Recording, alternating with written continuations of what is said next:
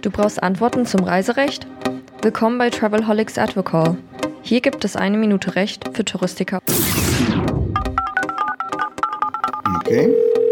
Der Travelholics Advocall mit Hanjo Vogel und Roman Borch. Herzlich willkommen. Diesmal geht es um eine sehr brisante Frage im Reisebüro. Hanjo, was ist eigentlich genau ein Beratungsfehler?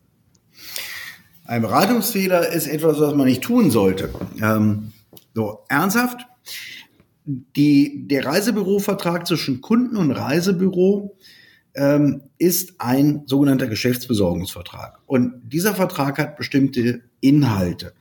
Und dazu gehört es zum Beispiel, dass man auf die Interessen des Kunden Rücksicht nimmt, dass man seine Interessen schützt, aber dass man ihn auch vernünftig berät und ihn Informationen gibt, die der Kunde braucht oder haben möchte. Und Beratungsfehler bedeutet ganz einfach, dass ein Reisebüro diese Pflicht verletzt hat. Das kann was ganz Simples sein, wie ich schicke dem Kunden die falsche Zeit oder ich leite einen Wunsch des Kunden nicht weiter.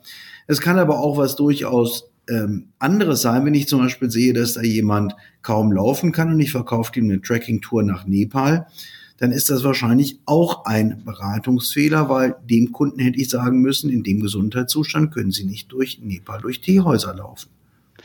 Oder es ist böser Wille, das kann auch sein. Oder es ist eine ja, Superprovision, aber das ist eine ganz andere Geschichte. Ja, selbstverständlich. Hanjo, wie, wenn, wenn das jetzt passiert ist, was, äh, also wenn ich jetzt einen Beratungsfehler begangen habe, was rät man Reisebüros, außer den einzugestehen und versuchen auszuräumen? Kann man das irgendwie abwehren?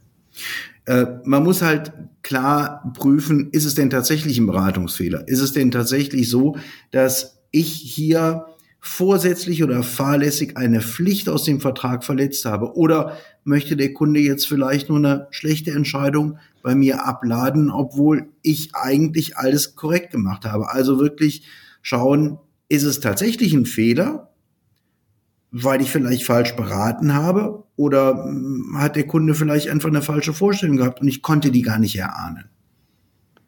Okay, alles klar.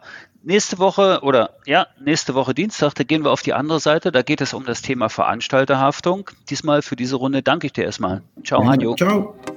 Na, schlau gehört? Dann bis zur nächsten Episode von Travelholics, dem Podcast für Touristiker.